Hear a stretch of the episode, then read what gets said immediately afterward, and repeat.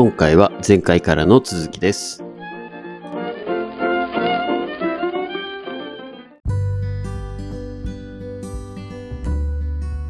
はい、お願いします。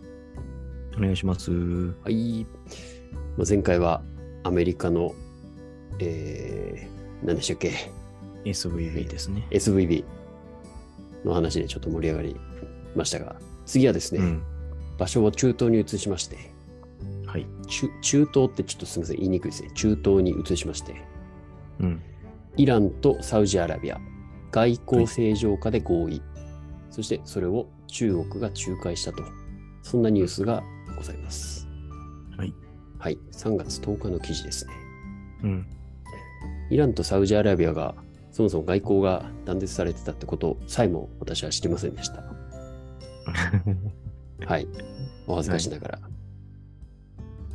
なんかですね、この関係図を見てみるとすごくわかりやすいので、これ概要欄貼っときますね。皆さんもぜひ見ていただければと思うんですけど、サウジがアメリカと同盟、うん。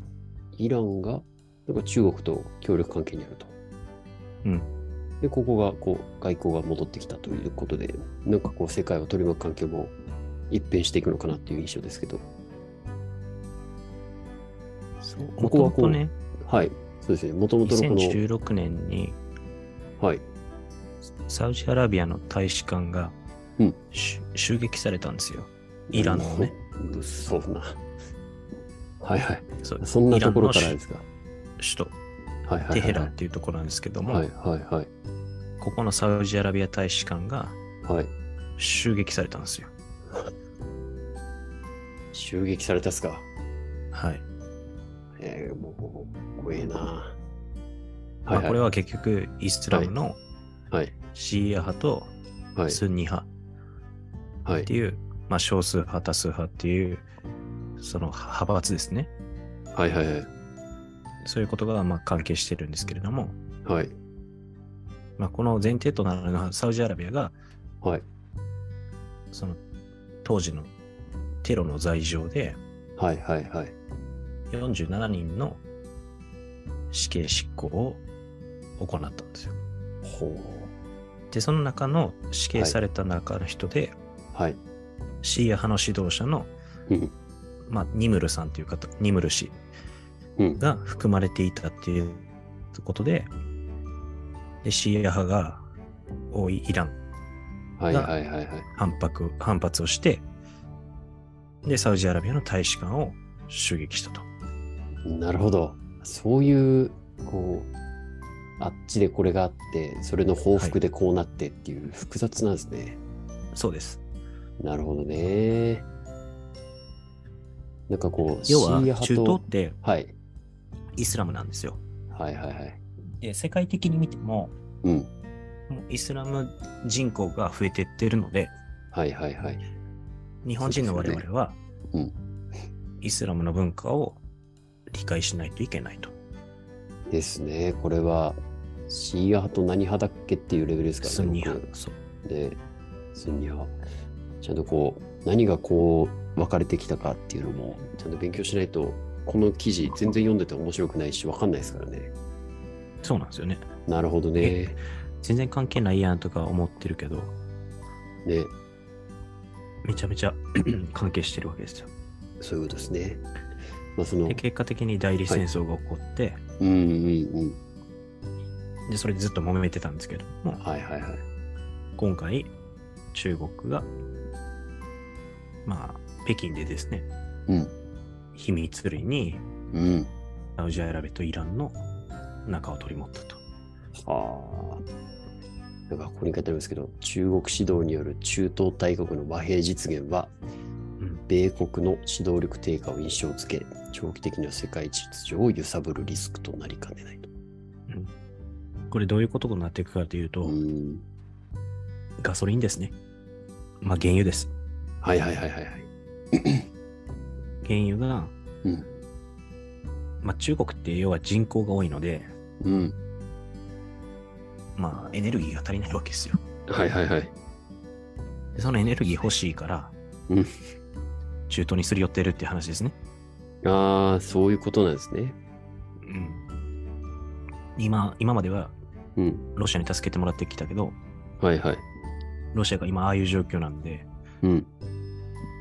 まあ、とりあえず中東にまず取り込まなあかんよねっていう外交的にはいはい。すり寄った。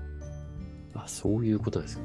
なんか、僕、どっちかというと、ここの一文を読んで、うん。今までこう、世界の警察としてアメリカがこう、君臨してたじゃないですか。大国として。うんうんそこがこう、中国にとって変わるような、その印象付けというか、その権力というか、というのをこう、示す、示したのかなと思ったんですけど、本当の目的がこう、そっちなんですね。ガソリンとか原油なんですね。まあ、資源も大きな理由でしょうね。なるほどね。外交なんで。はいはいはい。つプラスアルファして、はいイランっていう国は、うんうん。まあ、核の開発うん、をしておりますと。はいはい。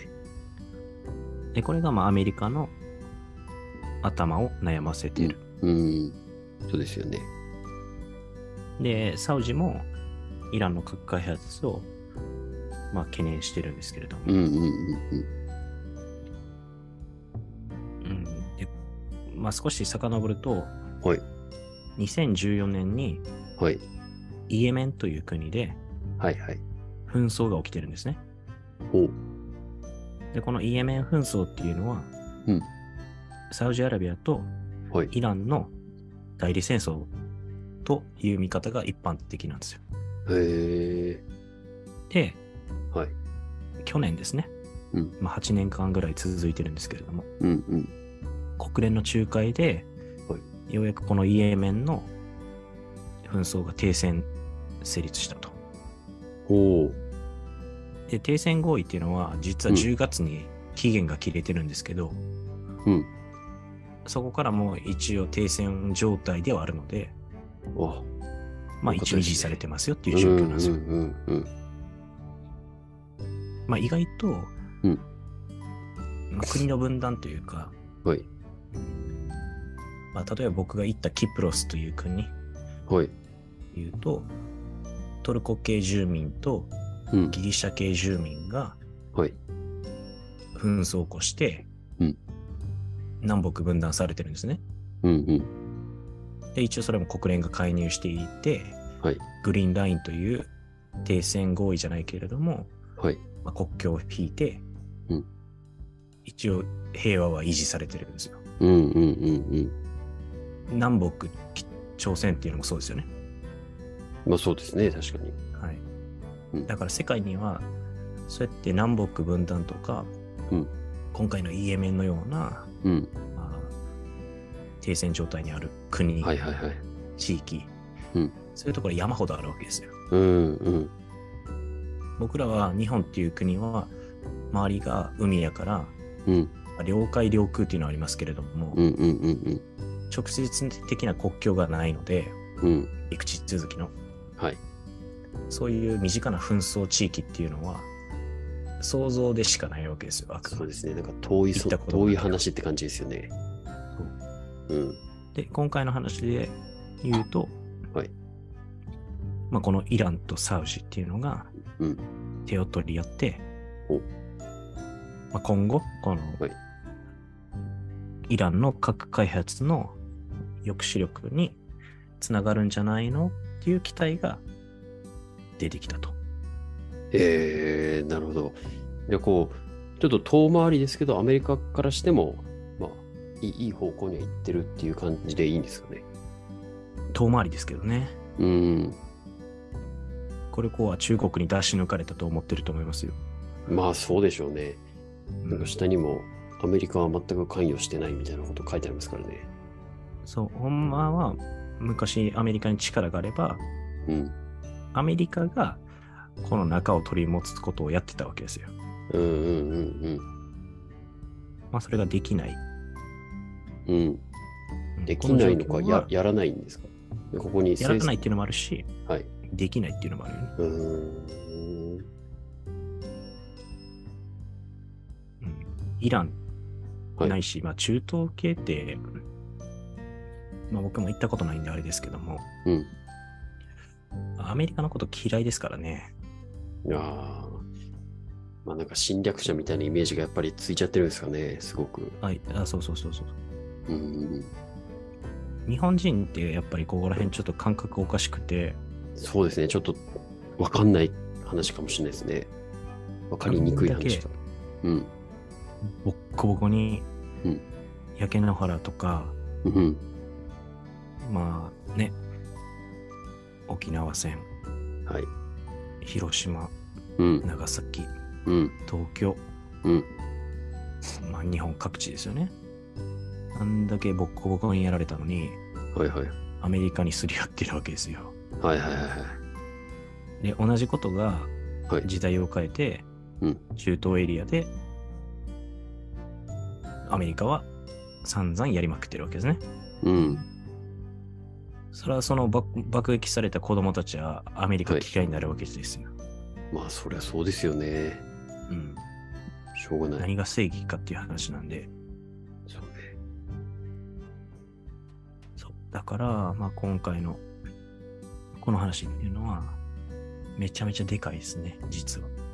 えー、なるほど。なんかこう、あんまり現日本人だとやっぱり現実味があまりないというか、うん。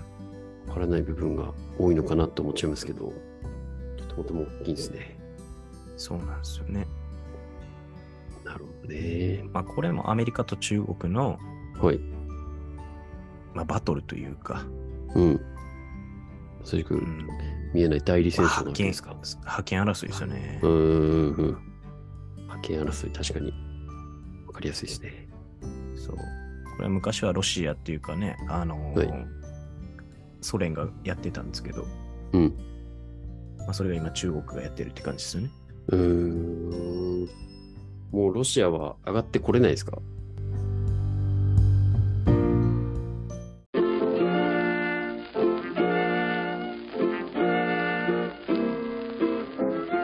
次回に続きます。